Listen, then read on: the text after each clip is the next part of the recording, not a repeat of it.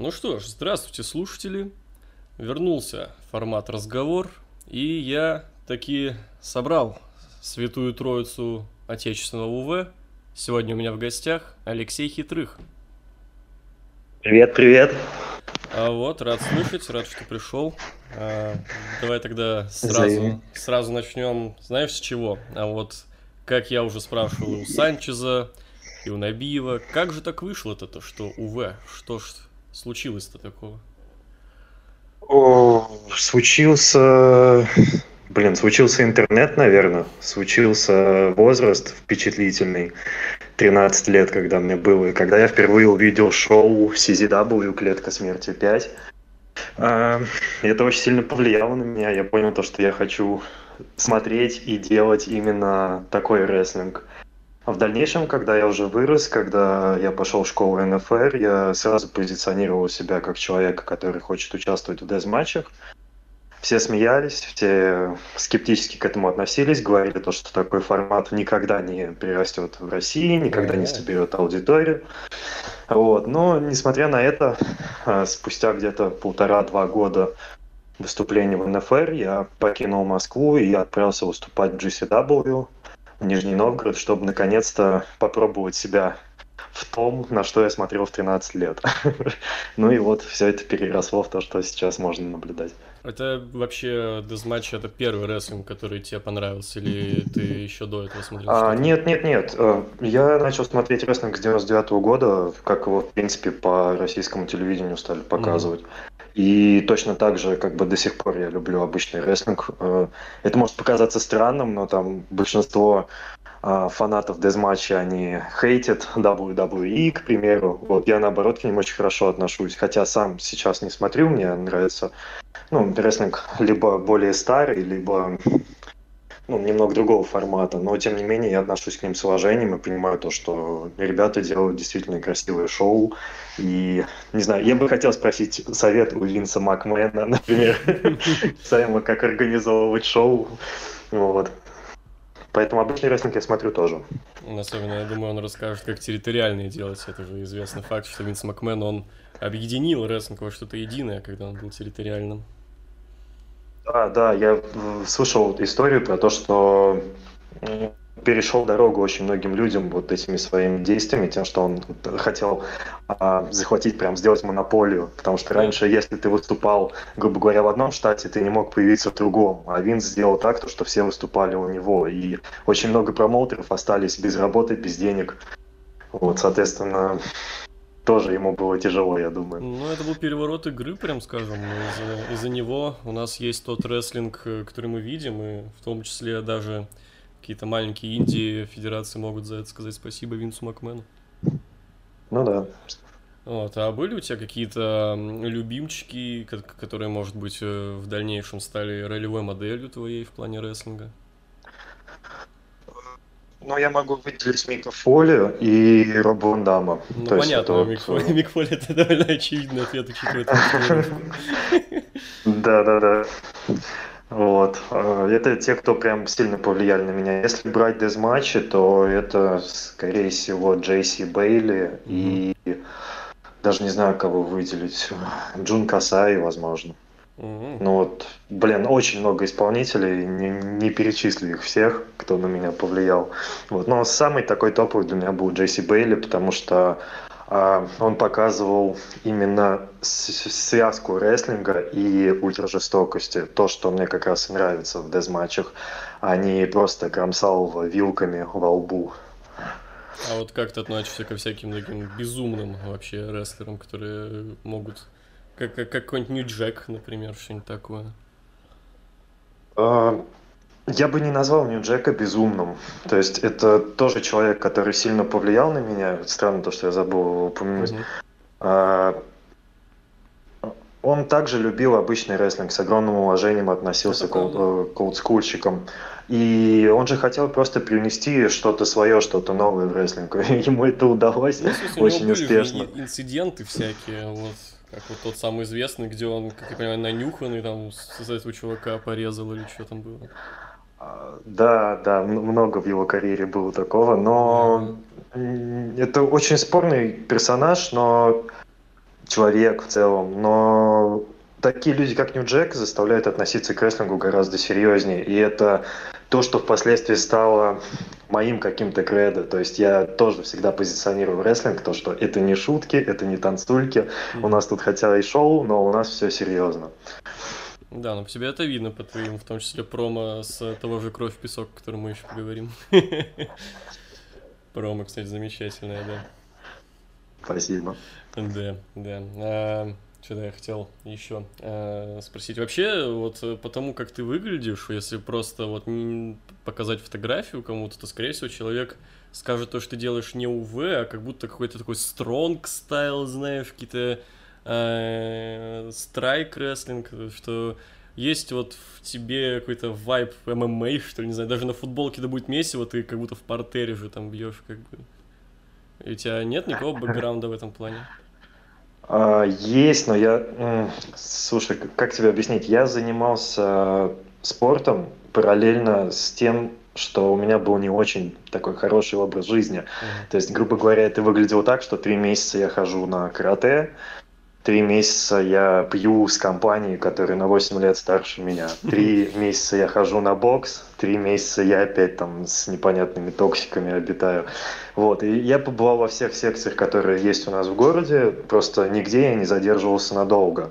И уже в возрасте где-то 22 лет, когда я пришел, так с армии я пришел в 20, но взялся за себя где-то в 22, а, стал уже думать о рестлинге, занялся рестлингом, и только впоследствии я стал заниматься единоборствами, и то отчасти ради того, чтобы, опять же, ко мне относились серьезнее именно как к рестлеру. Я не хотел быть очередным чуваком, который от, от, отработал в школе НФР полгода, и теперь его допустили к выступлениям. Я хотел, то есть, действительно представлять угрозу какую-то, если человек скажет то, что рестлинг это фейк, но я бы ему показал, что это не фейк. Хотя не благодаря тренировкам по рестлингу, а благодаря каким-то сторонним штукам. Ну, но, честно, мне это сильно пригодилось. То есть это, да, повлияло и на мой какой-то определенный стиль, как я веду себя в ринге. И также, ну, это закалило характер. То есть тренировки очень сильно влияют на мировоззрение. Есть даже такое мнение, то, что вот девушкам девушкам нежелательно заниматься единоборствами, потому что у них а, начинают появляться какие-то мужские черты. Хм. Ну, спортом в плане единоборств именно. Да, да, да, да. Угу. Интересно, интересно. Ну, слушай, если посмотреть на каких-нибудь UFC-шниц, то есть такое части у некоторых. Да, да. Хотя, например, та же Ронда Роузи вполне ничего еще. Ну, есть куча примеров, э, доказывающих обратно. Есть такой разморозит, скорее, антипример. Да, да. Вот, «Кровь и песок». Уже третий, третий эпизод, не знаю, третье шоу нас скоро ожидает. Я, к сожалению, не смог приехать на второе, но был на первом. И что это? Что это нас ожидает какой-то новый виток в развитии ультравайленса в России? Или это просто разовое развлечение, то, что пока можем проводим. Что ты из этого видишь вообще? А, вообще все вышло спонтанно. А, мы ожидали шоу в Череповце, которое вот прошло совсем угу. на днях недавно. А, время, месяц, по-моему, был июнь. И я просто не хотел ждать несколько месяцев, когда наконец-то мы сможем устроить УВшное шоу. А, так как ринг я уже продал в Череповец, и из него там уже намудрили, из двух рингов сделали один, вести его назад в Ногинск было не вариант, а проводить шоу в Череповце раньше августа мы тоже не могли. И вот это дикое желание сделать шоу из говна и палок э, привело к тому, что, опять же, мои увлечения единоборствами навели меня на мысль о том, чтобы провести шоу без ринга. А, у ММАшников есть э, такое мероприятие, называется «Стрелка». Они проводят бои на песке, тоже в окружении четырех столбов, только без колючей проволоки, а с канатами. А, там также судят профессиональные судьи, можно спонсировать бойцов. Ну, в общем, это такой backyard MMA в России. Угу, интересно. А, я взял эту идею, просто решил ее ну, сделать немножко пожестче, добавив колючие проволоки, предметов и всего прочего. В итоге мне писал Casanova Valentine. Это дядька, который придумал такой термин как no ring deathmatch. Uh-huh. А, на самом деле до сих пор не понятно до конца, чем это сильно отличается от backyard рестлинга, потому что а, дядя просто проводит шоу, ну не на песке, а там в барах, в каких-то заброшенных заведениях, просто создает, создает антураж специально вот всяких подземелий. Ну, а, он написал то, что... У нас это, извини, в прямом смысле был бэк-ярд, оно в прямом смысле было на заднем дворе. Да, да, да, да. Слушай, ну и американский GCW сейчас э, открыто да. делают шоу с названием Backyard Wrestling, где там, правда, задние дворы такие. Там с бассейном как, споты часто. Да, да, да. Дороже наших квартир. Да. Вот. Ну, в итоге мы впечатлили американцев, и сейчас американские фаны, они просят свои промоушены, такие как ICW, чтобы а, шоу провели в таком же формате, как это сделали мы. То есть, очень грубо говоря, да, то есть э, косвенно мы повлияли на культуру штатов, хотя ну, нам просто видел, было скучно, там, мы хотели что-то сделать. Там много было ведь э, вообще фидбэка, в том числе там на матч э, Пайпер и Репина, например. Да-да-да, да. Вот, это было необычно, это было прикольно, и американцы приятно удивлены, но я скажу то, что хейта тоже в нашу сторону много, то, что это колхоз, это бэк но так всегда и будет. То есть ну, тут нечему удивляться. Разумеется. Что в дальнейшем-то ты видишь из этого? Будет ли это прям...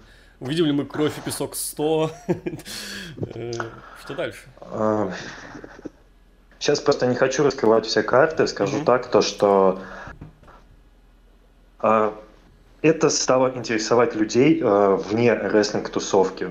То есть э, стали интересоваться люди, которые связаны как-то с тату, с, с бодимодификациями, э, любители тяжелой музыки. Э, просто э, информация об этом шоу, она распространяется вот очень быстро. На это повлияли там мои старые знакомства с людьми, с кем у меня были такие формальные деловые отношения, но в итоге они приехали посмотреть на шоу и испытали настолько сильные эмоции, то что э, сейчас вот следующий «Кровь и песок» мы проводим на участке девушки, которая забивала мне татуировки 17 года. Mm.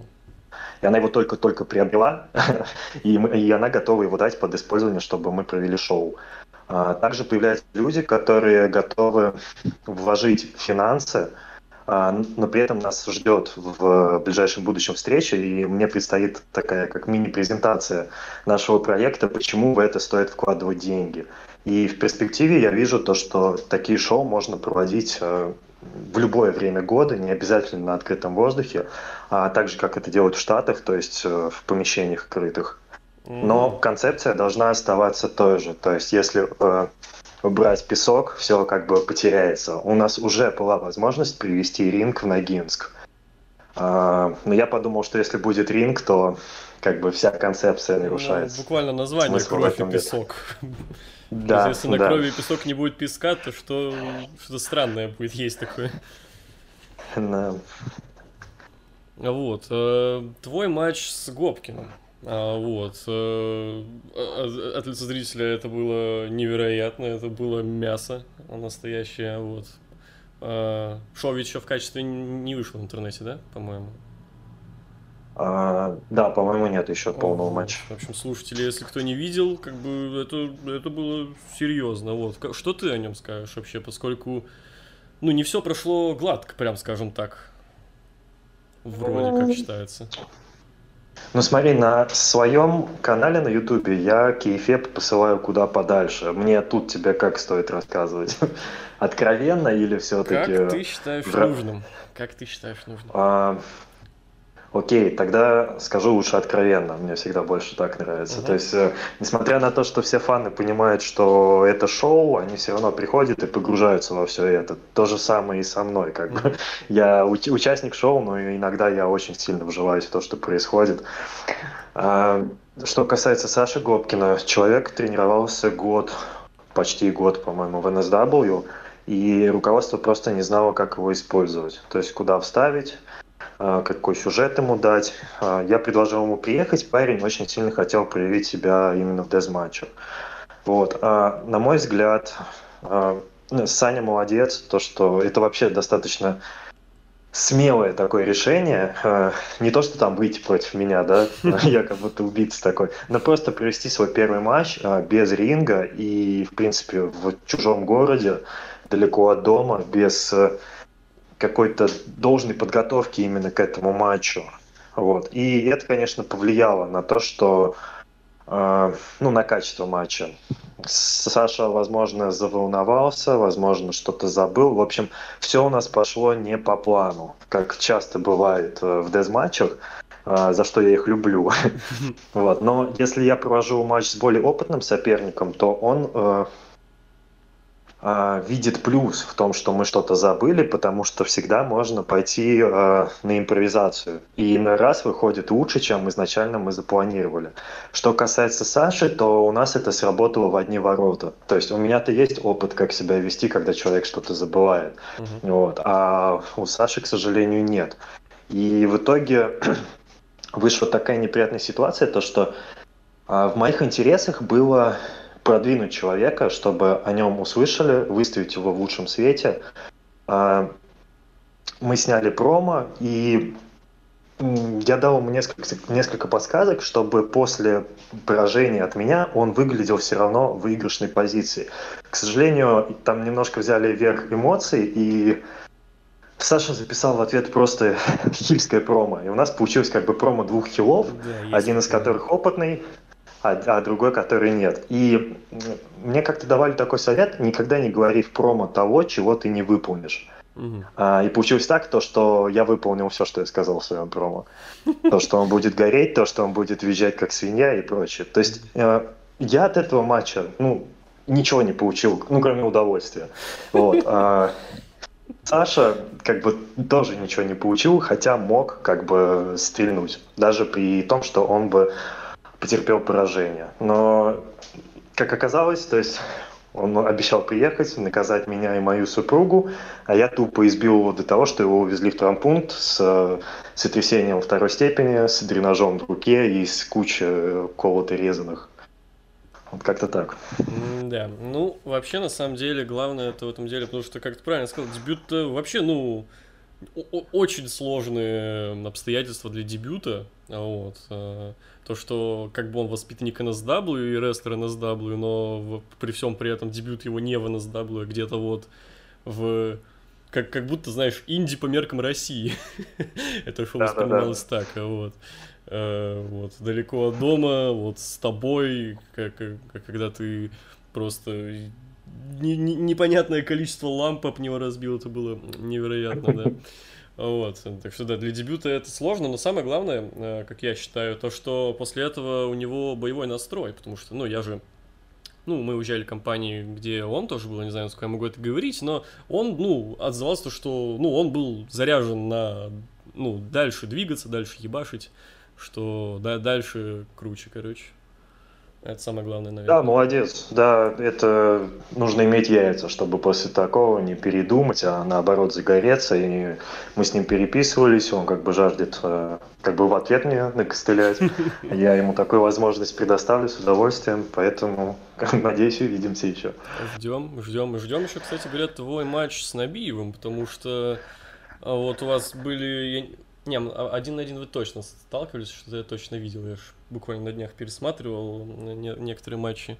Но по, поскольку вы как бы в хороших отношениях, то знаешь, есть ощущение то, что когда э, рестлеры, неважно, УВшники, не УВшники, как бы э, кореша, то матч получается жестче. Знаешь, как вот э, недавно прошел Вальтер Драгунов, это вот известно тем, что они там просто отпиздят друг друга, а потом пиво пойдут пить. Вот. Нам ждать что-нибудь подобного? А, да. А, а, я как-то услышал совет от э, Владимира Кулакова по поводу вот этих взаимоотношений в раздевалке. Он сказал то, что Лех, а, мы сюда приходим делать рестлинг, а не завязывать дружбу. И не, нам, нам не крестить вместе детей. И основным критерием для наших взаимоотношений должна быть любовь к рестлингу.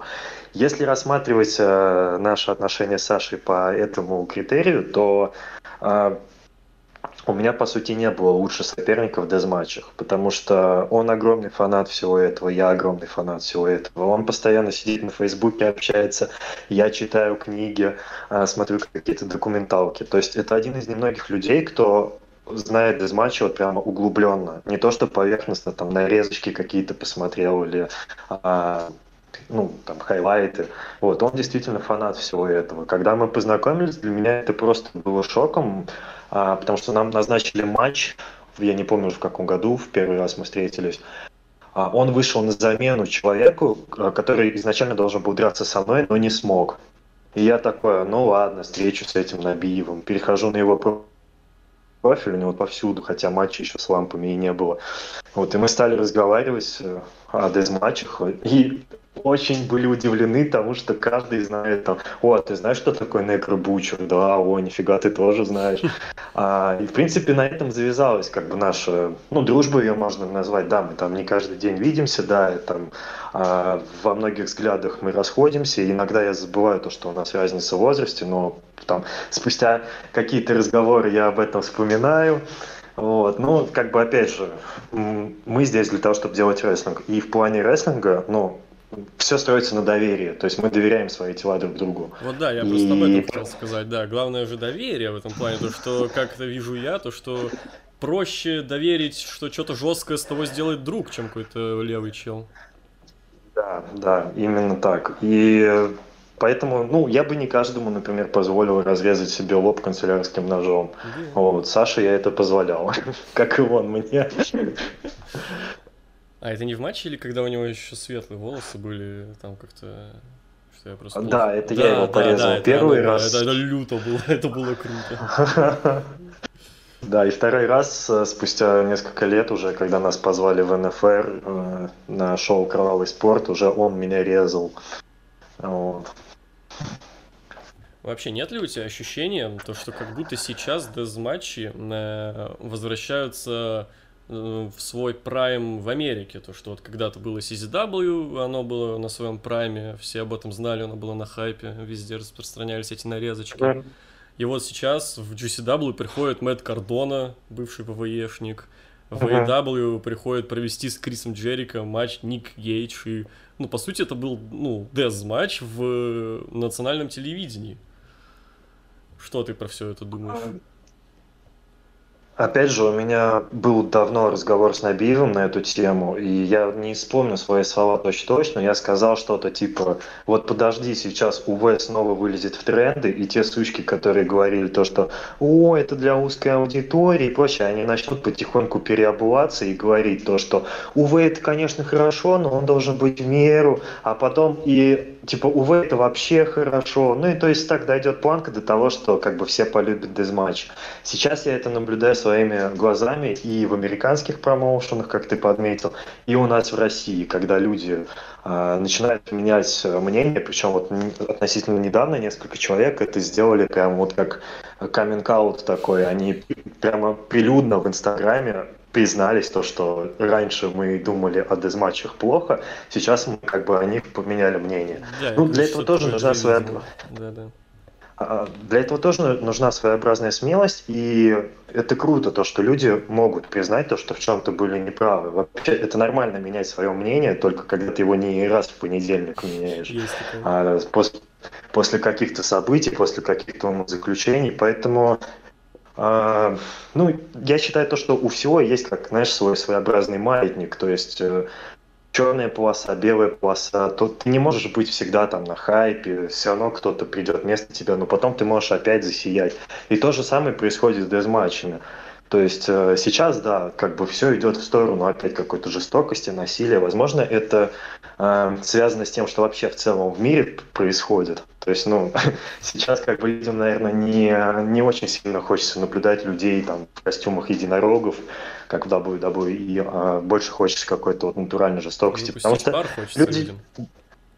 Да, именно то, что я всегда говорил, то, что рестлинг, он позволяет людям испытать все вот эти эмоции, чувства, при этом не участвуя в самом бое, но при этом погружаясь в шоу. То есть, э, как это работает? Тебя там оскорбил начальник на работе, у тебя включилась система «бей или беги», но ты не можешь ни ударить, ни убежать. Но это напряжение остается в тебя внутри, тебе нужно куда-то его деть, ты не знаешь как. Ну, Прогулочки по лесу тебе не помогают. перебью, просто пока ты далеко от этого не ушел, например, с начальником, ровно на этом ведь выстрелил сюжет Винса Макмена и Стива Остина, ровно на этом Да, да, да, да, и это был просто, ну, гениальный сюжет. Да, да, потому что чувак э, издевается и избивает своего босса. Да, да, да, кто об этом не мечтал бы. Конечно, конечно, вот. да. И, и есть еще ведь пример э, буквально вот из мира рестлинга, как э, рассказывал Джон Моксли, как э, он же из неблагополучного района был, из такого прям гетто, вокруг сплошной мрак, сплошная грязь, единственное, что вообще светлое, что было в его жизни, как он рассказывал, это кассеты с рестлингом где ты можешь увидеть, как хороший парень по итогу и забьет плохого, э, где добро победит, все вот это вот. Э. Ну да, да. Ну, в конечном счете, люди, приходя на шоу, они освобождаются от этих эмоций, то есть они дают выход им. Это как рок-концерт. Это очень много вот тяжелой музыка, к примеру, да и вообще музыкой в целом. Вот. Поэтому в какой-то мере мы такие психотерапевты, либо, не знаю, продавцы эмоций. Ну, типа того, да. Ну, а вот про конкретно, если возвращаясь к вот, тому, что дезматчи становятся все популярнее и популярнее, вот как тебе конкретно то, что Мэтт Кардона, бывший Зак Райдер, стал чемпионом GCW, победив Ника Гейджа? Что ты об этом думаешь вообще? Мне идея сама понравилась. Потому что, ну, ты, наверное, видел реакцию фанатов, летящие ну, в лицо бутылки. Это невероятно было, да. Вот, э, я думаю, руководство GCW осознанно пошли на этот шаг, зная то, что фанаты будут недовольны, будут, но в этом вся суть, вызвать эмоции, опять же, поэтому, ну, мне очень нравится, что сейчас происходит вообще вот э, в мире рестлинга, то, что дезматчи становятся популярней, но все равно это такое увлечение, так, такая сфера, которая, ну, просто не может быть мега популярной. То есть, да, какое-то время сейчас, возможно, мы увидим э, кровь на телевидении, да, там в Америке, но затем, скорее всего, опять это сойдет на нет, потому что это не для всех, это для узкого круга. Пускай этот узкий круг иногда и расширяется, но он все равно останется узким. Ну и тут, э, если говорить конкретно о крови на телевидении, тут часто против э, компании, вот, ну, как ситуация вот с э, Гейджем вот в Эйдабе, то, что э, так получилось э, там, когда э, идет реклама, то она в кар- картинка в картинке, вот, в маленьком квадратике продолжается матч, да, да, там идет реклама, и э, Гейдж делал свой спот с пиццекатором, пока была, была блядь, реклама пиццы. Во-первых, по-моему, это круто. Я не знаю, что им не понравилось. По-моему, это охуенно. Можно, знаешь, ну сорт ну, да. Джерика было бы выпустить, типа, пицца с огромным количеством кетчупа какая-нибудь там, томатов каких-то, что-нибудь такое. Но им не понравилось, и, как я понимаю, они не хотят больше, чтобы их реклама вообще была на шоу AW. Вот к чему это привело. Ну, будь сейчас 99-й год, все было бы, наверное, по-другому. Это бы выстрелило, наоборот, рекламу пиццы. И... ну, времена меняются, поэтому тут обвинять промоутеров тоже как бы нельзя, потому что, ну, а, для них все равно это все деньги в первую очередь. То есть нужно понимать. И как бы обижаться на тех же WWE, то, что у них нету дезматчей, но это глупо, потому что все, всем понятно, по каким причинам там их нету, по каким причинам запрещают э, какие-то опасные приемы, по каким причинам э, там нету таких откровенных сюжетов, как вот в начале 2000-х. Вот. Ну, благо есть другой рестлинг, э, который не показывают по телевидению. Каждый может найти что-то свое. Да, это правда. В этом прелесть рестлинга, то что каждый найдет что-то свое. Я согласен. Или в какой-то момент перейдет на что-то другое. Я надоело, пошел лайдап посмотрел. Надоело лайдап, посмотрел Японию. Надоело Япония, вообще в какие-то инди ушел. Надоело одно инди, там их миллиард. Можешь хоть европейское, хоть американское, хоть японское, хоть русское. Любое инди существует. Это круто. Давай, круто. Вот, э, возвращаясь к тебе, есть ли кто-нибудь э, э, с кем ты не проводил еще дез-матчи, может, просто матч проводил, но дез-матча нет, с кем бы ты хотел провести дез-матч? Да, вообще я выделил вот два моих любимых оппонента вне дез-матчей. Это Алексей Усман, Торнадо, и Зак Нейтон. Угу. И с одним и с другим у меня было всего по два матча, но я считаю, что они вообще лучшие за все мои шесть лет. А, не знаю, как так совпало, либо это ребята, которые а, вытянули меня в матче, либо за счет того, что в последнее время я стал, а, ну, снова вернулся к тренировкам, вот, причем к персональным тренировкам с Вовой Кулаковым, и он меня поднатаскал. Мне, то есть у меня нету такого, что я сам любуюсь своими матчами по тысячу раз, но вот конкретно с этими ребятами, со своей нарезочки я пересматривал нормально.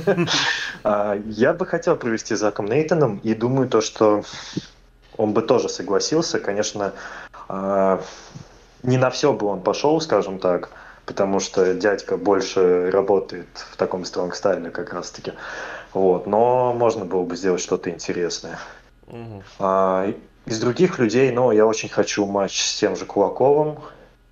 А, Просто матч или УВ? Нет, именно УВ. УВ. Mm-hmm. У нас э, начинался небольшой фьюд, но там по некоторым причинам все это пришлось свернуть, но я это просто так не оставлю. Вот. Я все-таки заколебу его, и как бы я думаю, когда-нибудь мы сделаем дезматч. А, я уже делал дезматч с локомотивом, я делал дезматч с лопаткой, и, в принципе, я, я не знаю, с кем бы еще можно было бы сделать. До недавнего времени я позитивно отзывался о князе, но когда узнал, что он за крыса и как он вообще в целом отзывается о нашем движе, ну как бы, а какой с ним матч? Если можно, то поподробнее, я не в курсе, о чем речь. О, слушай, короче, кто-то позвал кого-то, mm-hmm. расскажу вот так вот, чтобы дать интервью о рестлинге, и позвали почему-то людей, которые, а, ну не буду говорить про всех, часть из этих э, людей уже либо давно не имеют отношения к рестлингу, либо они в принципе в этом во всем крутятся, но сами не понимают, о чем они говорят. И почему-то стали спрашивать мнение князя, который выступал, там, не знаю сколько, 16-15 лет назад, провел 30 матчей, обиделся на всех, стал писать мемуары, книги. А, и, в общем, он отозвался, упомянул меня лично. Я приглашал его на Славоник Вайланс, то ли на первый, то ли на полторашку, по-моему, на первый.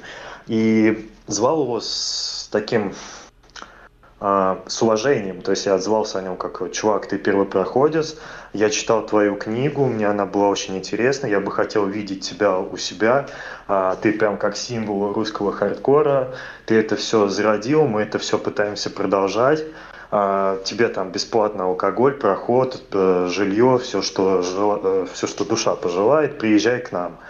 То есть вот э, с такими намерениями благими я его к себе позвал в дом, и в итоге спустя несколько лет он мне ответил плевком в этом интервью то, что э, есть такой исполнитель, который проводит э, матчи у себя на даче, он и меня звал, но это типа мусор, а не рестлинг, а у нас в России нету дезматчей. Mm. Вот. Ну, я, я приглашаю эту суку на кровь и песок, вот, можем как бы вне ринга устроить, а там ринга-то и нету. Вот, и пускай посмотрит, как в России нет дезматчей. То есть э, он немного, видимо, не понимает то, что уже никто не дерется ободком, ободками от унитазов. Уже никто не выходит там с деревянными крестами с какими-то. Уже э, уровень хардкора в России давно переплюнут э, молодыми ребятами. Даже есть полно ребят, которые гораздо там жестче, чем я. Там, э, какую дичь только не вытворяли. И, ну, вот сидит человек, который 15 лет не имеет отношения к рестлингу, не видит, что там происходит, и проецирует какие-то свои обидки на окружающих. Для меня это было действительно неприятно, потому что, ну, написал бы он мне тогда, когда я его приглашал, то, что нет, спасибо, мне не нравится то, чем вы занимаетесь. Он же ответил, типа, ладно, я подумаю, и в итоге спустя сколько-то лет упоминал, упомянул обо мне в интервью. Это очень некрасиво. Чувак, это просто музыка для ушей, когда ты кого-то хейтишь. Как же, Не, ну заслуженно хейтим, как бы. Да. это, не просто так, то, что вот там меня обидели, я теперь на весь интернет ну, буду орать. Нет, просто... Да. Провокационный вопрос, ты можешь на него не отвечать, если хочешь. А есть ли кто-то, с кем бы ты не хотел никогда по каким-то причинам проводить дезматчи? А, Или да не скажу, почему. А, в принципе, открыт, но у меня есть как бы соперник, ну не соперник, человек, с кем бы я принципиально не хотел бы делать дезматч. А, его зовут Хелкинг. Вот. И причина не в том, что он там по каким-то меркам слишком отмороженный. Ну, то есть человек, который там а, просит, чтобы ему засунули иголки под ногти, кто хочет а, с клетки прыгнуть на кучу шприцов, кому в матче с дебютантом перерезают лоб охотничьим ножом. А, суть не в этом. Суть в том, что у человека есть э, определенные психические заболевания, как, кстати, у многих, в принципе, в русском рестлинге и в стране, и в мире. То есть я говорю не о каких-то таких явных заболеваниях, как шизофрения, а там просто асоциальный какой-то, ну, тип характера или тревожные расстройства, депрессивные расстройства и прочее. А, дядька мега, ну, дядька, мальчик скорее, дико асоциальный, вот, но это не должно стать поводом для того, чтобы не здороваться, к примеру, с рестлерами. То есть для меня это верхнее уважение, когда человек заходит в комнату полную как бы народу, садится в угол, надевает наушники и сидит там, хихикает. А, вот таких моментов накопилось очень много, и а, когда мы как раз продумывали концепцию первого «Кровь и песок», а, Хелкинс сказал, процитирую сейчас, то, что а, «Не смейте ставить меня на обложке ссаных no-ring дезматчей». И тогда для меня, ну, как бы, у меня такой диссонанс был в голове, почему Владимир Кулаков, который выступает вообще там со дня, наверное, образования НФР, приезжает ко мне на дачу и участвует в санных no-ring дезматчах. А почему люди из других городов едут? Почему тот же Набиев, который уже, не знаю, все штаты знают, приезжает. А какой-то парниша с, ну, не знаю, с двумя годами выступлений, за которых он сделал два матча, пускай хайповых, но все же, он как бы отказывается. Поэтому, ну, я считаю, таким людям вообще не место. Благо, а потом мне стали доносить то, что вот он там на тренировке в НФР стал ходить. Ну, он стал ходить на них уже после того, как ему там иголки засовывали, или я не знаю, что ему еще запихивали. А, это, конечно, все похвально, но, увы, мнение уже сформировалось, и а, его проблемы с чердаком меня не, не особо сильно волнуют. То есть нужно оставаться человеком, нужно элементарно уметь поздороваться. Если нет, то как бы вали нахер. Это вообще такая большая проблема в русском рестлинге, то, что люди боятся потерять лицо, а лица еще как такового и нету. Поэтому все ждут, когда тебе протопчут дорожку, и ты приедешь на все готовое. А даже когда я придумал концепцию песка, было много ребят, которые сомневались. Которые говорили, давайте вместо песка постелим маты. Ой, там это будет отстой, это реально натуральный бэк Ой, а давайте шоу а, преподнесем как юморное. Если оно не зайдет, то мы скажем, что мы пошутили. А если зайдем, зайдет, то скажем, что это было все типа так запланировано. Никто не хочет рисковать. Но только так что-то делается. И в итоге все люди, которые сомневались э, в первом песке, они как бы поняли, что это круто, и поехали на второй. Сейчас на третий песок карт в два раза больше. Я не мог предсказать то, что это все взлетит, взорвется. Это могло бы все провалиться. Но не попробовав, мы бы не узнали. Только одни люди почему-то рискуют, а другие отсиживаются и ждут, когда их позовут. И вот на третий песок э, мне, так, так сказать, поступило предложение, что а вот а не против ли ты, что Хелкинг приедет и, может быть, там что-то сделает? А, я оставил просто голосовое, там, минуты на три, где обосновал по пунктам, почему нет. Хотя я мыслю в интересах шоу, я писал людям, с кем я, скажем так, не в очень хороших отношениях, потому что я ну, достаточно токсичный чувак и высказываю часто свое мнение вслух, многим это не нравится.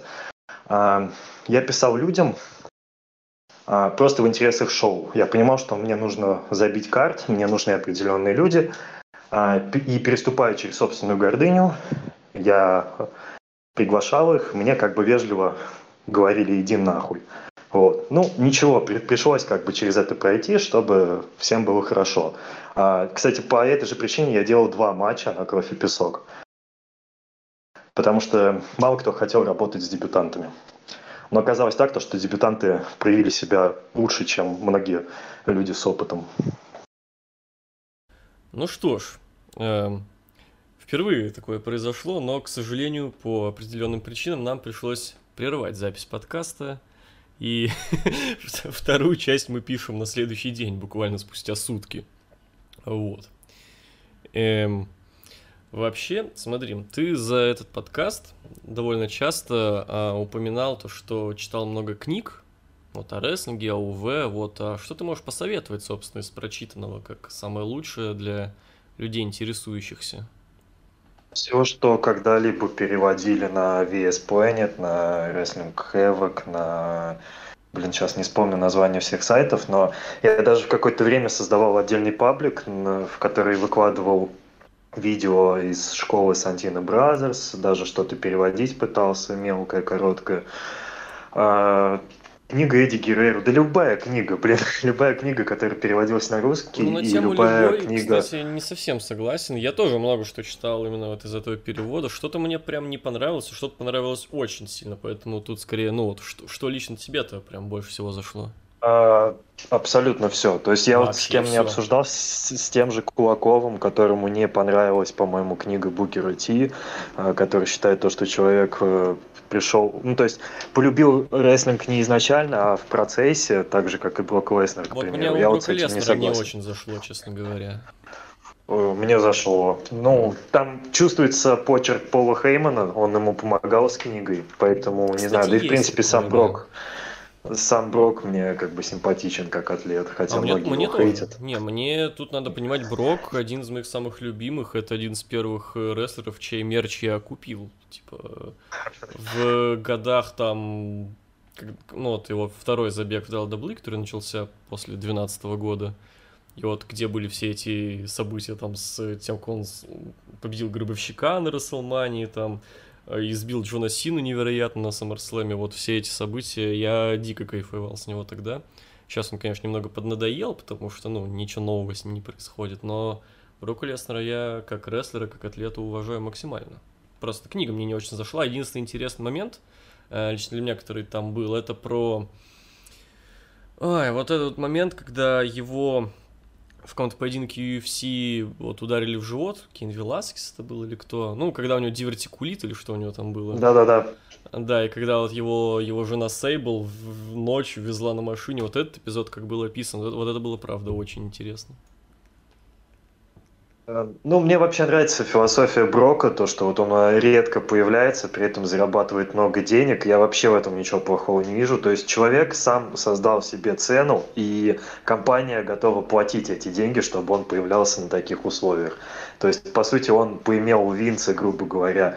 А у нас вот в русском рестлинге, немного отвлечусь от, э, отвлекусь от да, темы книг, а, есть такая проблема, то что большинство людей обесценивают свой труд. И когда у нас появилась возможность заработать на первом кровь и песок, а, то есть я не знаю, кто еще из промоутеров, ну, если я промоутером там не назову, это громко, наверное, сказано, а организатор скорее. Не знаю, кто еще когда платил прям деньги, но с первого «Кровь и песок», с продачи билетов, э, с продажи, мы решили раздать рестлерам символические 500 рублей. Да, с э, первого «Кровь и песок». Да. да, и на, втор- на втором «Кровь и песок» мы уже раздавали по 1000, вот, и на третьем, ну, я надеюсь, как бы ценник поднимется. Но что меня удивило, то, что некоторые ребята, получая конверты с деньгами, они сказали, нет, нет, вы вкладывались, вот оставьте себе, да что я, я всего лишь вы, выступил. И я пытался объяснить то, что суть вообще не в деньгах. Суть в том, чтобы человек чувствовал отдачу от того, что он что-то делает.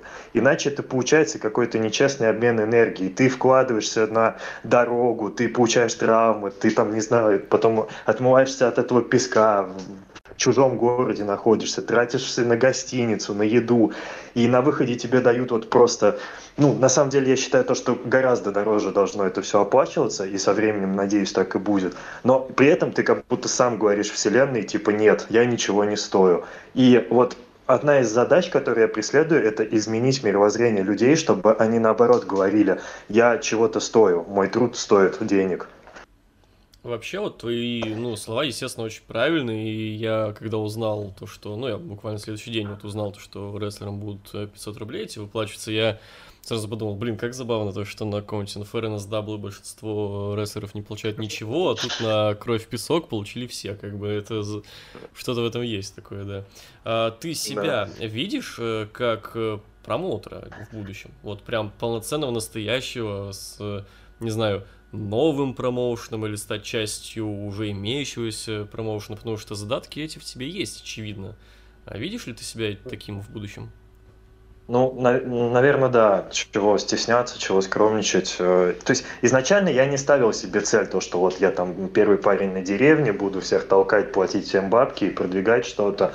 Но а, во мне есть вот этот огонь.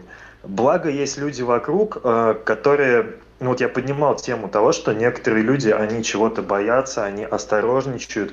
И э, на самом деле хорошо, потому что создается такой э, баланс, определенной гармония. То есть я витаю в облаках, говорю, блин, мы должны сделать то-то, то-то, то-то. И мне приводят какие-то трезвые доводы, то, что, Лех, а вот ну тут подумай получше, а вот тут вот, может быть, это все-таки лишнее. Я такой, да нет, какого хрена мы должны делать?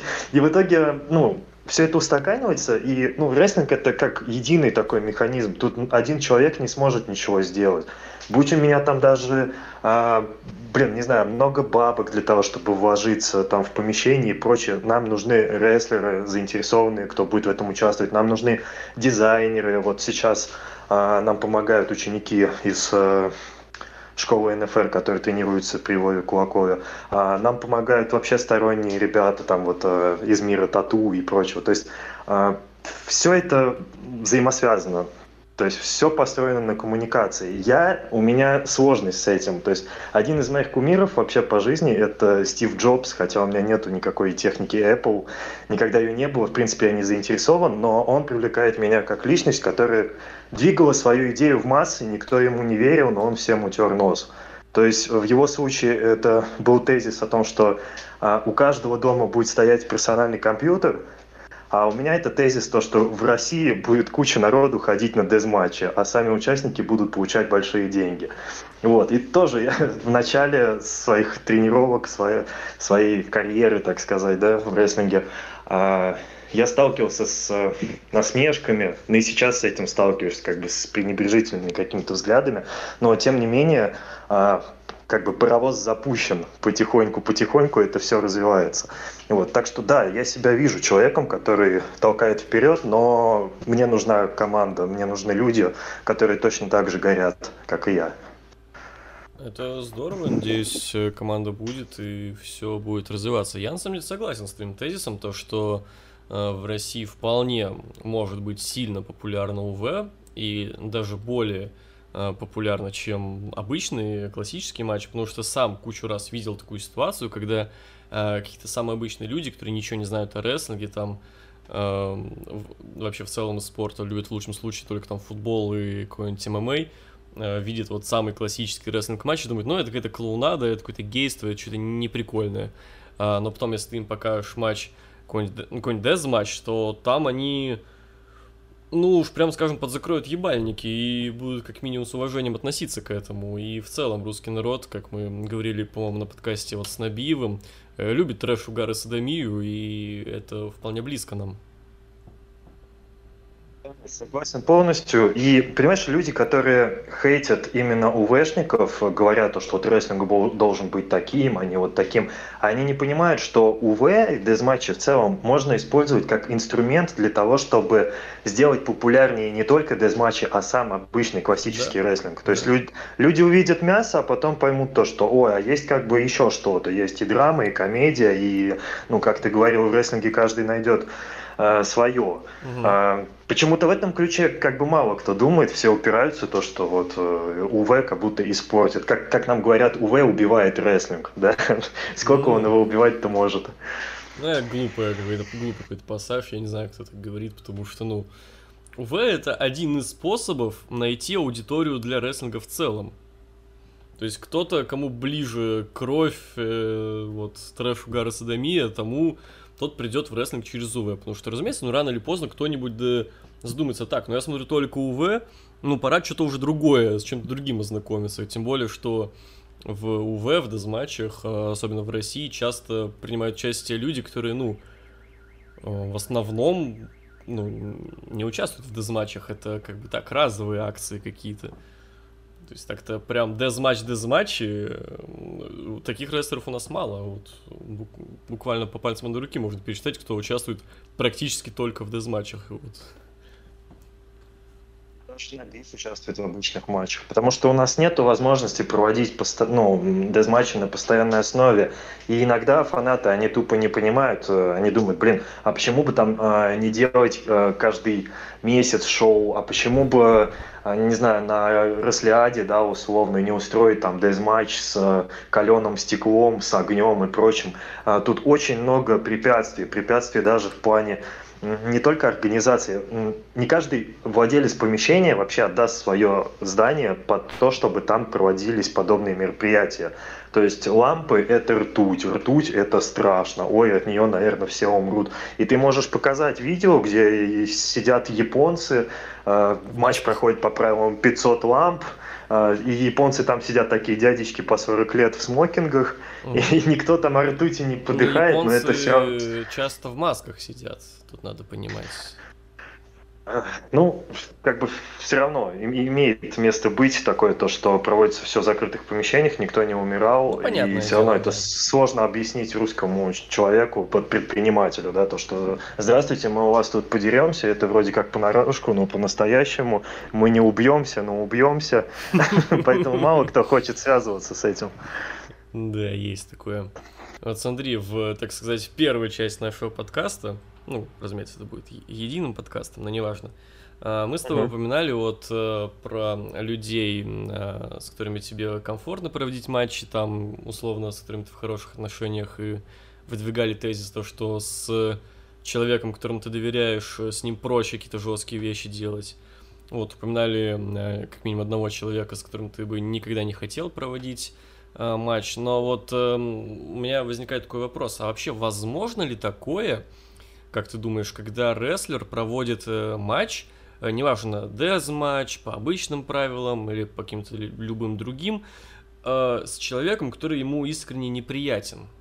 Вот, с человеком, с которым имеется вражда, и даже не из-за того, что их, так сказать, э, заставил сюжет это делать, потому что, по-моему, например, есть пример э, Мэтта Харди и Эджа, вот у них был фьюд, э, где фигурировала Лита, и, по-моему, это чуть ли не на реальных событиях был фьюд, которые, которые происходили в то же время. Ну вот, например, э, тот же э, Уилл Оспрей проводил матч с Вейдером, который был основан на вроде как реальной неприязни Вейдера к Оспрею. Вот такое возможно вообще, когда два человека взаимно захейтили друг друга, но поскольку это два рестлера, они решают это вот э, не в октагоне там, а вот в рестлинг-ринге. Такое реально? А, ну, еще как пример можно привести Шона Майклза и Бретта Харта. Я mm. думаю, это прям самый вот очевидный да, пример. Да. А, слушай, мне кажется, тут различие надо проводить между Россией и Америкой. То есть, ну и вообще любой другой страной, где это действительно профессиональный рестлинг, ты на этом зарабатываешь. А, грубо говоря, там это твоя работа. То, ну, тебе сказали, у тебя сегодня матч с этим человеком. И нравится тебе это или не нравится. Ну, ты можешь, конечно, там попытаться как-то повлиять на ситуацию, если у тебя есть такое влияние, возможность. Но в целом тебе придется все равно делать свою работу. И как ты, ну, как вот писал Крис Джерико в своей последней, ну, крайней на данный момент четвертой книге, то, что нужно выжимать максимум из той ситуации, в которой ты находишься сейчас. Я с этим полностью согласен. В России немножко с этим проще, потому что э, финансово мы не так блещем, поэтому ну и отношения с букерами у нас, наверное, у кого-то более близкие, у кого-то более отдаленные. Человек может, в принципе, в залуп полезть и сказать то, что ну я там не хочу с ним работать. И все. И как бы на этом все и закончится. Но вспоминая свои матчи, я не скажу, что вот был кто-то, с кем вот мне прям там дико неприятно было изначально работать. Вот. Ну, А сам ты не знаешь, были ли примеры такого, когда два человека ну, не совсем хотели работать друг с другом, но им пришлось, и они сработались? Я не приведу тебе конкретный пример, но стопудово такое было. Даже mm-hmm. вот в моем недавнем подкасте с Сержем Салливаном мы обсуждали то, что иногда тебе просто дают матч с человеком, который, э, ну, часть того, что ты любишь делать или хочешь делать, он просто не вытянет. Физически не вытянет. То есть он не настолько атлетичен, не настолько подготовлен, не настолько тренирован. А сейчас в рестлинге, я считаю, вообще как бы планка чуточку а, опустилась, планка входа. То есть вот тот же Салливан рассказывал про то, что его не взяли в школу НФР из-за веса. А, посмотри на Сержа, как он выглядит сейчас. Ну, ну это да. прямо комичная история какая-то. А, а сейчас как бы, ну, посмотреть на ростер даже НФР, да, там, главного промоушена страны, как я считаю, э, есть куча ребят, которые, ну, не выглядят э, супер-мега атлетично, и иной раз смотришь и думаешь, блин, да там многие фанаты как бы выглядят внушительнее, чем рестлер. Угу. Ну что ж, я думаю, то, что в целом с основной частью мы справились по э, таймингу произошло хорошо, было интересно. Давайте небольшой блиц. Э, я спрашиваю коротко, ты отвечаешь, как ты хочешь. А вот. Окей. А, три рестлинг матча, которые обязан посмотреть каждый. О, блин, сложно, сложно, сложно. Ну, наверное, первый это я скажу свой любимый матч, который уже упоминал. Это, или не упоминал его, я шоу упоминал. CZW, пятая клетка смерти, матч между Джокером и Крисом Кэшем. Это Спотфест, э, но это пример того, как сделать крутой, жесткий матч, контактный, с предметами, но без литров крови, чтобы не было отвращения у зрителей, но при этом они офигели от того, как а, люди падают просто затылками в бетонный пол или с огромной высоты. Вот прям всем рекомендую посмотреть. Там все сочетается. И драма там есть в конце, и экшен, и ну просто все. А, блин, остальные я не знаю. Я смотрю очень много матчей, я не выделил вот прям еще каких-то два. Угу. У меня их очень много будет. Ну хорошо, вот. вот этот один мы выделили, обязательно посмотрите. Вот, DAW или EW? А, первые. Угу. Почему? Ну, история, наследие, и просто, мне кажется, они всех переживут, неважно, плохие времена, хорошие. Это уже просто, как, я не знаю, э, это просто что-то великое. Все остальное, но, блин, когда-то и TNA тоже сверкали, и я прям в них искренне верил. Это, когда я увидел этих ребят, я просто офигел от того, что рестлинг вообще может быть таким, а потом мы увидели, во что все это скатилось. Поэтому все переменчиво, но вот, ВВЕ, они then, now, forever. Ну да, ВВЕ в любом случае then, now, forever. Тут как бы это корпорация, которая не сломит ничто, но от себя могу сказать то, что TNA и W отличает то, что TNA и руководство было очень странное, очень странное. Они же начинали свой Monday Night War, если помнишь, они э, выпуски Impact а выпускали по понедельникам, чтобы прям конкурировать с Raw, но это, очевидно, дурацкая идея. Вот. Э, лучший УВ рестлер или deathmatch рестлер мира в, в истории рестлинга вообще, по, твоей, по, по твоему? УВ или deathmatch рестлер? Да, вот УВ матч, deathmatch рестлер, смотря как это называется, ну, в общем, хардкорный рестлер лучший в мире, кто это? Вот в истории Блин. рестлинга можно прям. Ну, если брать вот прям хардкор, но для меня это Мик Фоли. Угу. А в чем разница между Микфоли и Террифанком? Многие, я заметил, часто имеется сравнение в интернете Микфоли или Террифанк. Вот э, как ты для себя вот их э, сравниваешь? Почему один? Слушай, но а, они немножко из разных эпох. Террифанк все-таки будет постарше. Он, да, он постарше, но они все-таки в прайме как будто были примерно в одно время. Как будто вот есть такое ну да, да, у них там фьюд был очень крутой в Японии. Да, да. А, в ECW они сталкивались. Ну, не знаю, мне кажется, они просто хорошие друзья вне ринга.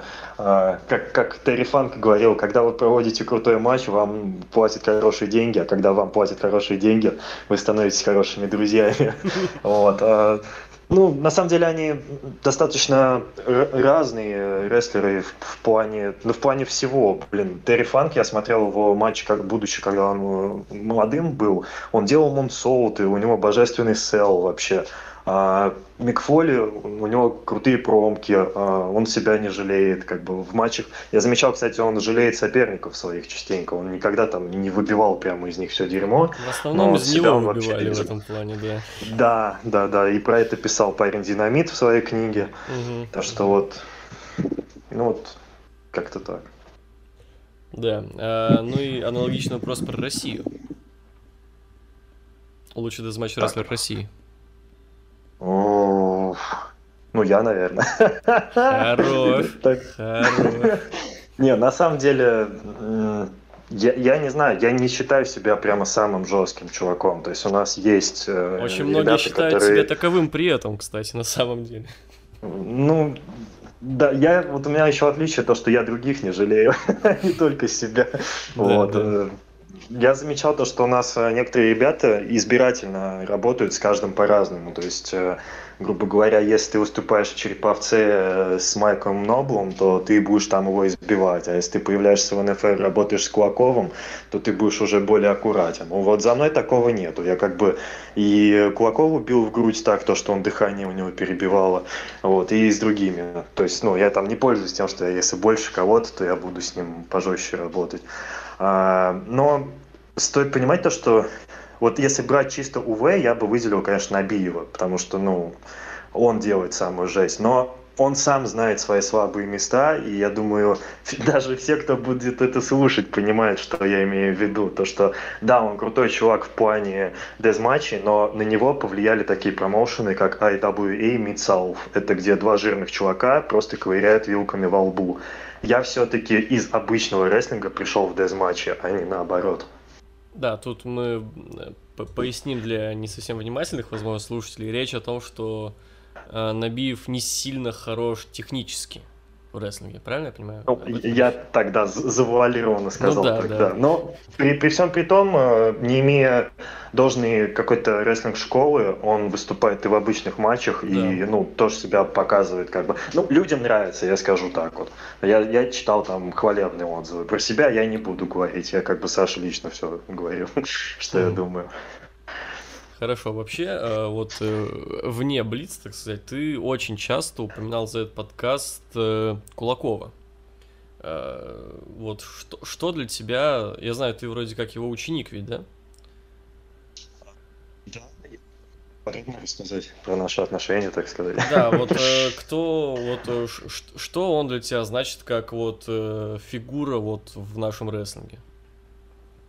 А, это человек, глядя на которого я вообще пришел в русский рестлинг. Угу, даже так. А как это произошло? Вот, да. У, у меня висели постеры как бы с ним дома. Вот, когда, когда у нас была первая встреча, он похвалил мою татуировку, и я прям, не знаю, обоссался как школьница. Ну, когда у меня рукав только начинал забиваться, вот этот черный. Вот, он такой, о, неплохо, неплохо, посмотрел, повертел. Я такой, ни хрена себе, это тот самый Кулаков. Я читал про него в э, книге князя как раз-таки, когда он еще выступал как Вовочка. И для, на меня очень сильно оказало влияние вот эта трансформация из пухленького пионера в просто хардкорного чувака в татуировках с офигенной формой, который работает в контакт. Ну, можно даже отследить некоторые параллели э, в наших, ну, я бы не сказал образах, а в наших ну, оба такие, как будто, знаешь, я бы это тут применил слово вайб. Вот от вас исходит вайб жестких чуваков. Как будто, вот, блядь, с вами лучше не шутить. Ну, типа того. И, ну, опять же, нас объединяет любовь к рестлингу. Мы живем этим, мы не проводим параллели. То есть, вот личная жизнь, а вот рестлинг. Нет, у нас это все вместе. И э, я очень хотел тренироваться с Кулаковым, мне все говорили то, что ой, да он с тобой не будет. А, там причем приводили такие доводы, ну, очень смешные, почему он не будет со мной тренироваться. Но в итоге мы с ним списались, э, и вообще непонятно каким чудом оказалось то, что он живет в том же городе, что и я, в Электростале. И это, ну, просто знак судьбы был. Он сказал то, что ты, конечно, приходи, но я тренирую жестко. И я стал заниматься с ним в зале, тренировал он действительно жестко, то есть там были ситуации, когда я отходил в туалет, блевал, возвращался, думал то, что на этом все закончится, а он такой, ну продолжаем, я такой, охренеть. Вот. Но он лучше меня знал, что я могу, а что я не могу. И знаешь, иногда беседа с опытным рестлером, э, короткая беседа даже, она дает тебе больше, чем, а, не знаю, три месяца кувырков на базе там, школы рестлинга какой-нибудь. А, поэтому как-то так мы сблизились. Потом у нас был момент, когда я стал, ну, у меня были какие-то личные обиды на него, как раз из-за вот этого фьюда, про который я рассказал, который mm-hmm. мы не закончили. А, там очень сложно, все запутано, и это, наверное, не для массовых ушей, не хочу выносить ссор из избы, а, но скажу так, что мы пришли к какому-то взаимопониманию, что да, вышло, вышло не очень, но в дальнейшем мы все-таки продолжим то, что хотели показать. И он просто мне сказал, тренируйся. Я мог воспринять это как, э, ну, как какую-то обиду, да, там, ой, да ты что, во мне не видишь, там, опытного такого дядьку, с кем можно на равных делать матчи. А, нет, я просто стал тренироваться. так что сейчас и я, и Микавелла, вот мы вместе ездим, а, Сейчас, конечно, чуть пореже тренируемся, но в ближайшее время снова собираемся. И я очень благодарен ему. А тоже что... тренируется? Да, да. О, здорово. Я думал, ты знал. Я нет, а нам стоит ожидать ее в ринге. Я просто что-то не видел. Или у нее уже были матчи? Uh, не, матчей не было, Нет, но а Вова регулярно, Вова регулярно выкладывает э, сторизы в Инстаграме с наших тренировок, и Лера там вместе с нами. Так что да, ну, в, в, в ринге стоит ждать как участницу матча. Я думаю, да. В ней тоже огонь этот есть. Это здорово, это интересно. Вот, вообще, нас, э, я знаю, что нас слушают довольно много людей, которым интересны эти вот подкасты с рестлерами, но которые сами не особо в теме рестлинга, поэтому вот как э, у кого как-нибудь себя лучше спросить, какой же людям посмотреть матч Кулакова чтобы они поняли, э, вот что он из себя представляет, насколько он крутой? Я тут тоже не выделю по двум причинам. Первое, я, честно, я не настолько любитель русского рестлинга. То есть, mm-hmm. да, я э, смотрю за какими-то значимыми моментами, а каких-то я узнаю лично, потому что я варюсь в этой теме. Э, я, я делал, кстати, э, трибьютик Кулакову, mm-hmm. э, когда, когда я уже выступал в НФР, но еще даже с дезматчами не был никак связан. Когда я тут дебютировал, буквально год прошел, наверное. Вот, ему очень понравилось. У него, кстати, должен быть где-то в видеозаписях. А, так что матч я какой-то не выделил. Да блин, да посмотрите любой матч из последних там несколько лет. А, если раньше... Для меня Вова это профессионал в том плане, то что а, его действия в ринге выглядят, как будто он убивает человека но при этом, ну, помимо там некоторых э, исключений, как вот недавно произошло с Константином Лопаткой, когда ему зубы выбили О, передние. Да, да, да. А в остальных случаях, ну, это такое случается, это рестлинг надо понимать. Ну, вот, но в, в остальных случаях э, человек остается как бы здоровым, без каких-то побоев и прочего. И так рестлинг, наверное, и должен работать. И дошел уже до того, что Вова мне пишет, говорит, Лех, завязывай со своим как бы шут-стилем, когда ты просто выбиваешь дерьмо из людей, потому что ты сокращаешь карьеру как бы и себе, и людям другим. Ну, для меня это, я не знаю, одновременно как бы вроде меня покритиковал тренер, с, с другой стороны, я понимаю, что я действительно превратился в какого-то жесткого чувака, каким я себя и видел. Ну, Немного ну, когда... комплимент звучит все-таки, да? Да, да, да, как а, серии Гриффинов, когда его пох... Питера похвалили на работе, он как павлин распетушился. Я себя так же почувствовал. Хорошо. Ну и перед э, финальным вопросом я вынужден задать вопрос лично от себя. Эм, расскажу зрителям историю. Вот, э, когда я был на первом «Кровь песок», я ночевал, собственно, на той самой даче, где это шоу было. Вот, э, мы все уезжали на следующее утро. Вот, разумеется, у всех ну, почти у всех было нормально такое похмелье, вот, и мы с ним с этого похмелья слушаем музыку с колонок, и в какой-то момент заиграл трек Алексея Хитрых про кровь и песок, где был, например, гениальный панч, я до сих пор его запомнил, NMJ читает как таджик, непонятная девка это или мужик, э, можно ли эту песню где-то услышать? Да, она у меня в аудиозаписи. Она так и поэтому играла, потому что, ну, просто Как был включен искать? мой плейлист. Как ее искать? А там, по-моему, там, если просто вести хитрых, там будут мои песенки. Эм, эм, Я, кроме этого, ничего не слышал больше, но ты увлекаешься этим написанием А, треков? Слушай, на, на самом деле нет, э, и для меня забавно, но я не хочу сам себя нахваливать, но, по-моему, вот взять мое отношение к рэпу, да, как просто к какому-то стебу, я, ну, я любитель там тяжелой музыки, я сам на гитаре умею играть, то есть э, там электронную музыку слушаю, пытался ее тоже сочинять, но никак я к рэпу никогда серьезно прям не относился. Да, я его слушал, там был у меня период даже вот русский подъездный рэп, вот этот Мгм. про плюшки. Ну. А, Но такого сильного влияния он меня не, не оказал. И э, я просто записывал треки по приколу, пока Лера была в школе, она, то есть, работает учительницей. А, Мне делать нечего с 9 до 2, я просто беру там бутылку Пепси, на- накручиваю на нее петличку за 200 рублей, а, нахожу, захожу в группу с, бес- с бесплатными минусовками и сочиняю текст минут за 5 за 7 где я стебу рестлинг, там, как Дерябина, еще кого-нибудь, ну, и просто записываю это, свожу во Fruity Loops, ну, то есть это максимально колхозно Ну, сделано на понятно. коленке. И в чем ирония, то, что, ну, на мой взгляд, э, я там не, не такой прям знаток рэпа, что сейчас там происходит новая школа и прочее, но это звучит как-то более приятно ушам, чем то, что делает NMG, который на серьезных щах пытается все это А подавать. он то, на что... серьезных щах ну, подает? И Просто это так, настолько дерьмо, да. то, что я думал, такой на серьезных щах подавать нельзя. Том-то и прикол. То есть, ну там, а, вот у нас Набиев, как Далай-Лама 14, он пытается э, везде как бы, а, ну, му- мудро смотреть на вещи. Он такой, блин, ну, наве- наверное, NMG специально делает так, Вот чтобы вызвать реакцию. Нет, нет, ребят. Все настолько плохо. Вот это вот трек, под который потом пуп еще сделали, где там что-то какая хуя про Русь. Да-да-да-да. Ой, да.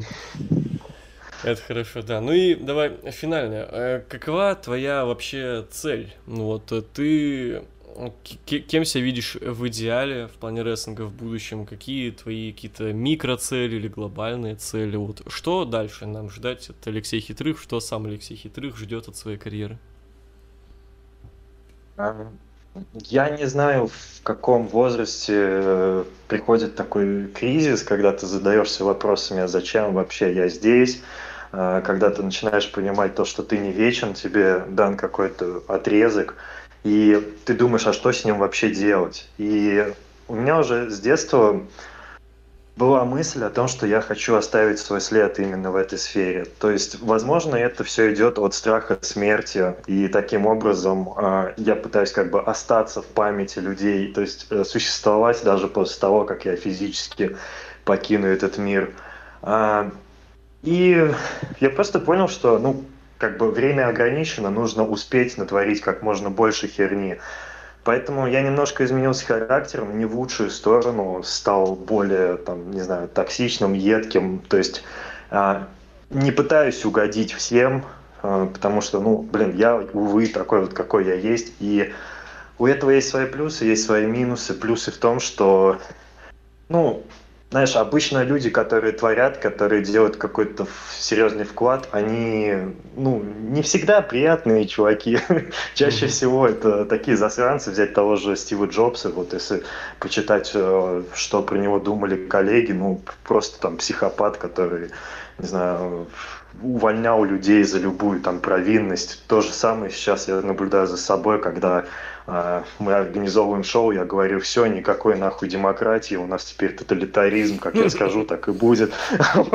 И я, я тут не провожу параллель с тем, что я там ловлю звезду или еще что-то, ну, не знаю, в общем, моя основная цель, даже вот а, мои там посылания нахуй фанатов, да, а, ведь трушные фаны, они понимают, для чего я это делаю. И они получают кайф, и они приезжают на второе шоу и платят деньги за то, чтобы я снова послал их нахуй.